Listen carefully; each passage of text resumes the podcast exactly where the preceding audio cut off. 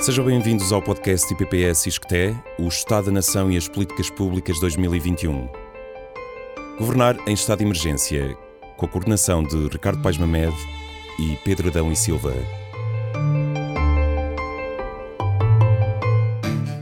Visite o site do Estado da Nação em Números, onde pode ler este e outros artigos na íntegra em oestadanacau.isqueté-iol.pt.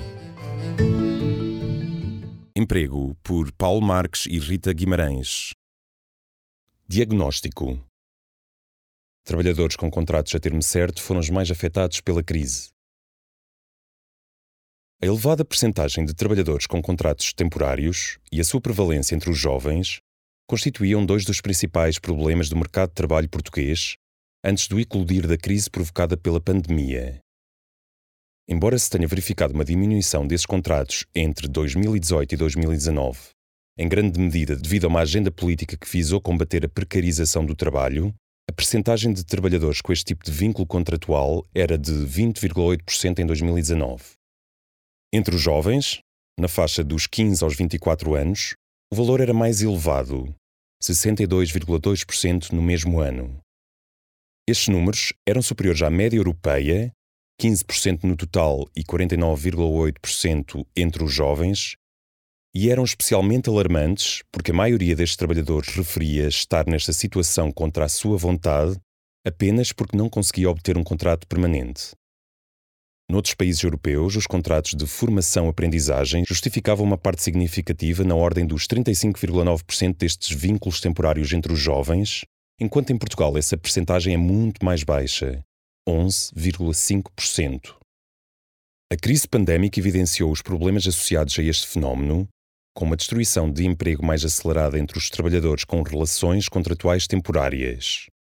O número de trabalhadores com contratos a termo certo, ou seja, a relação laboral temporária com maior peso, diminuiu de 707 mil no último trimestre de 2019 para 583 mil no último trimestre de 2020. Em sentido contrário, o número de trabalhadores com contratos permanentes não diminuiu, tendo-se mesmo verificado um ligeiro aumento. A situação destes trabalhadores agravou-se ainda pelo facto de relações contratuais temporárias estarem associadas a uma maior vulnerabilidade no acesso à proteção social, devido ao facto destes trabalhadores terem carreiras intermitentes com frequentes períodos de desemprego.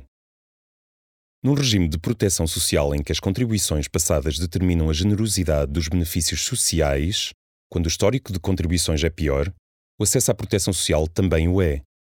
Durante a crise pandémica, isso foi evidente. Finalmente, o desemprego jovem cresceu mais rapidamente que o desemprego total. Entre o primeiro e o quarto trimestre de 2020, a taxa de desemprego total aumentou de 6,7% para 7,1%. Entre os jovens, na faixa dos 15 aos 24 anos, a mesma taxa cresceu de 19,7% para 24,3%. Um fenómeno que se explica em parte pelo facto de os jovens estarem subrepresentados no grupo que tem relações contratuais temporárias. Uma comparação da crise financeira de 2008 com a crise pandémica de 2020 ilustra bem as singularidades desta última. A crise iniciada em 2008 durou vários anos e foi agravada pela crise da dívida soberana que começou em 2010. É certo que ainda não passou o tempo suficiente para podermos comparar em toda a sua extensão os efeitos das crises de 2008 e 2020, mas é interessante comparar o primeiro ano das duas crises. O gráfico que consta do relatório escrito compara a evolução da taxa de desemprego e da taxa de contratos a termo certo em Portugal. Assumindo que o choque em 2008 ocorreu em setembro com a falência do banco de investimento Lehman Brothers a 15 de setembro e que o choque provocado pela crise pandémica ocorreu em março de 2020, observa-se que a evolução da percentagem de trabalhadores com contratos a termo certo foi muito distinta, com uma queda abrupta em 2020 que não sucedeu entre 2008 e 2011. Por outro lado, a taxa de desemprego sofreu várias oscilações durante a crise atual, enquanto na anterior houve um crescimento gradual. Há várias razões que explicam estas diferenças. Em 2020, as medidas de apoio à manutenção dos postos de trabalho foram muito ambiciosas, com um número muito elevado de empresas e trabalhadores abrangidos pelo regime de layoff simplificado. Isso contribuiu para evitar um crescimento do desemprego durante os primeiros meses da crise, ou seja, entre março e junho de 2020. Já de julho a setembro, o âmbito do layoff simplificado foi reduzido, o que ajuda a explicar o aumento do desemprego. Quanto à diminuição do desemprego no quarto trimestre, é em grande medida explicada pela retoma da atividade económica. Em 2008 não foram implementadas medidas com o alcance do layoff simplificado e o layoff tradicional abrangeu cerca de 30 mil trabalhadores entre 2008 e 2011, ao passo que em 2020 cerca de 845 mil trabalhadores usufruíram do layoff simplificado. Por último, é de referir que, relativamente à evolução do número dos contratos a termo certo, há dois aspectos que explicam as diferenças verificadas. Os setores que mais utilizam este tipo de contratos, como o alojamento e a restauração, foram muito afetados em 2020. Como estes foram os setores que destruíram mais emprego, a percentagem de trabalhadores com contratos a termo certo regrediu rapidamente. Acontecia ainda que o regime de layoff simplificado obrigava as empresas a não despedir durante os dois meses após o recebimento do apoio, mas não as obrigava a renovar os contratos a termo certo. Assim, as empresas que recorreram ao layoff simplificado e que quiseram reduzir o número de trabalhadores fizeram-no não renovando os contratos a termo certo.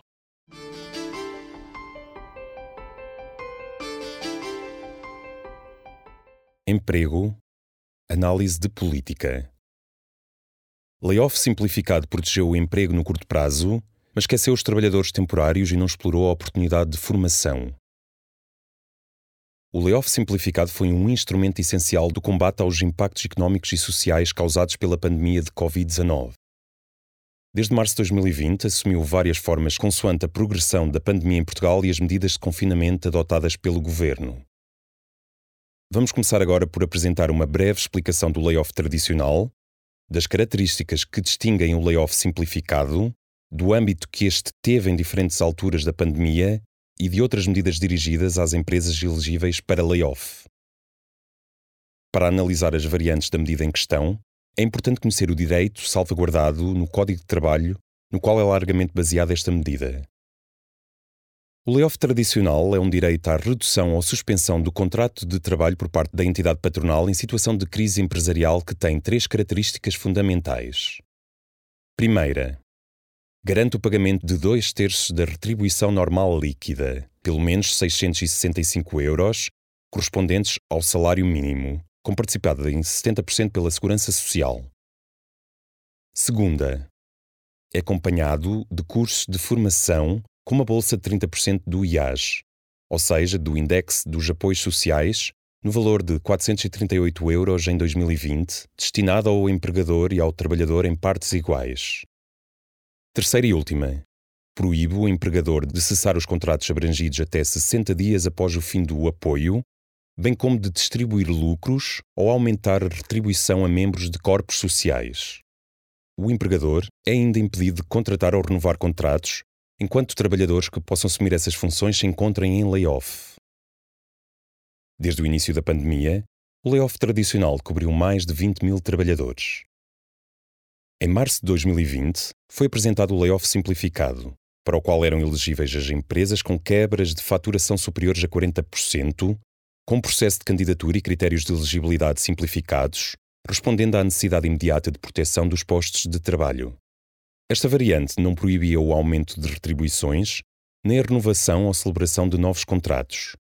Aliás, fazia-se ainda acompanhar por um incentivo financeiro extraordinário para apoio à normalização da atividade da empresa no valor de um salário mínimo por trabalhador abrangido e pela isenção de pagamentos de contribuições à segurança social. Entre março e julho de 2020 foram abrangidos cerca de 845 mil trabalhadores, a maioria dos quais nos setores das indústrias extrativas, do comércio, da restauração e alojamento, e 110 mil empresas. Apesar das microempresas constituírem cerca de 95% do tecido empresarial em Portugal, estas representavam apenas 81% dos beneficiários, o que parece ser devido ao facto da medida não abranger sócios gerentes, por vezes os únicos trabalhadores da empresa. Já a partir de junho de 2020, o foco das medidas implementadas é já na estabilização económica e social, pelo que são apresentadas medidas de apoio à retoma das atividades para as quais são elegíveis as empresas anteriormente abrangidas pelo layoff. Assim, por forma a incentivar o recurso aos novos apoios e a retoma progressiva das atividades económicas, o layoff passa a ser direcionado apenas a empresas que se mantenham sob o dever de encerramento. Por estas razões, entre agosto e dezembro, contam-se menos de 3 mil trabalhadores em layoff. Já em janeiro de 2021, com o novo confinamento, este valor regressa à ordem das centenas de milhares. Apesar das medidas de confinamento generalizado adotadas em janeiro de 2021, é apenas em março deste ano que é anunciada a reativação do layoff simplificado para empresas que, não tendo obrigatoriedade de encerramento, viram a sua atividade fortemente afetada. No total, entre março de 2020 e março de 2021, o layoff simplificado custou ao Estado português cerca de 817 milhões de euros imputados ao Orçamento de Estado. Em suma, esta medida teve três fases. Na primeira, em março de 2020, foram elegíveis todas as empresas com quebras de faturação de 40%. Na segunda, em junho de 2020, passaram a ser abrangidas apenas as empresas que se mantiveram sob o dever de encerramento. Por último, na terceira, em março de 2021, voltaram a ser abrangidas todas as empresas com elevadas quebras de faturação. De acordo com as medidas introduzidas em julho de 2020, as empresas anteriormente cobertas pelo layoff simplificado e com quebras de faturação a partir dos 40% puderam beneficiar de um incentivo extraordinário à normalização da atividade empresarial, equivalente a um salário mínimo por trabalhador abrangido, pago de uma vez, ou o dobro, pago ao longo de seis meses aos empregadores. Os trabalhadores que tenham estado abrangidos pelo layoff e cuja remuneração base fosse inferior a duas vezes o salário mínimo têm direito ainda a um complemento de estabilização entre 100 e 351 euros.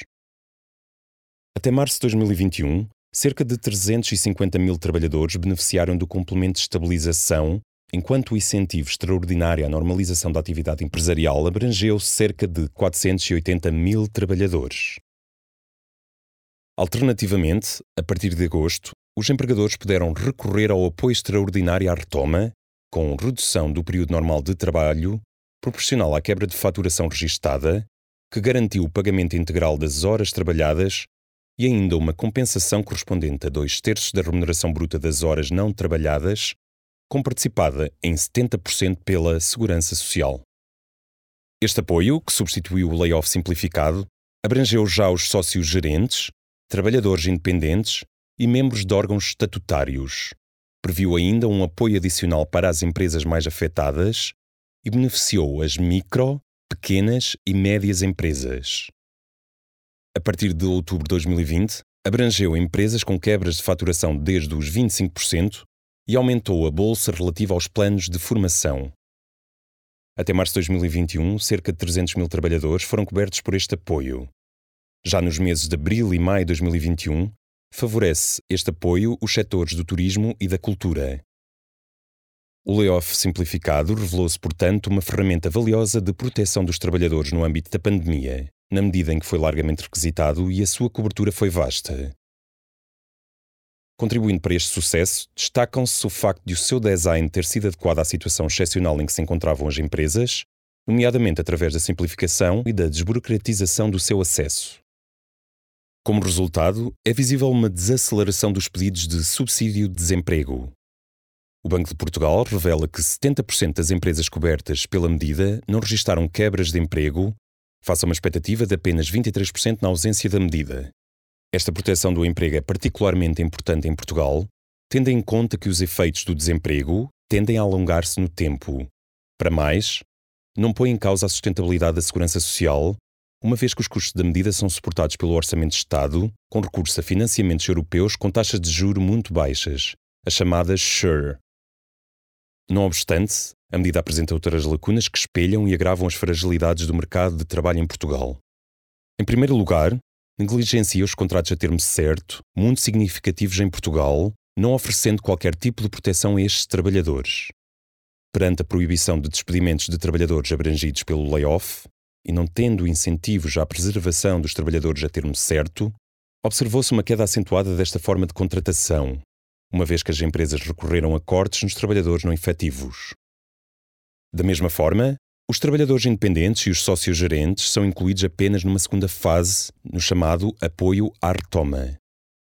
Em Espanha, por exemplo, onde a dualidade dos mercados de trabalho é também muito acentuada, as medidas de proteção dos trabalhadores no contexto da pandemia incluíram não só trabalhadores independentes e sócios-gerentes, mas também trabalhadores domésticos e os trabalhadores com contrato a termo concluídos durante a pandemia, a quem foi disponibilizado um apoio de cerca de 420 euros mensais.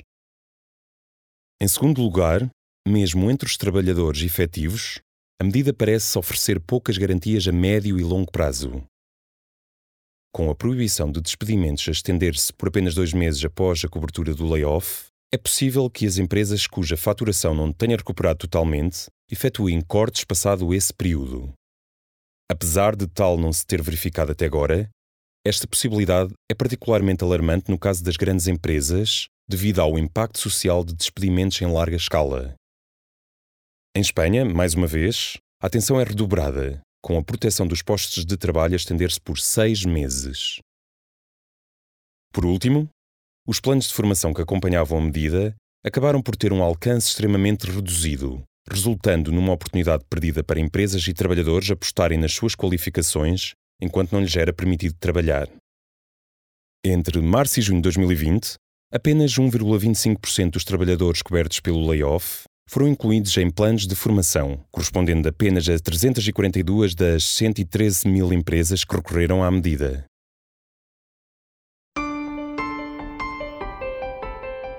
Estão todos convidados a ouvir o próximo capítulo de O Estado da Nação e as Políticas Públicas 2021, subordinado ao tema Economia, por Ricardo Barradas. Visite o site O Estado da Nação em Números, onde pode ler o artigo na íntegra. estadodanacau.isqueté-iol.pt Leitura, voz e interpretação de Tiago Carvalho, montagem de Hugo Alexandre Cruz e montagem e gravação por Xavier Marques.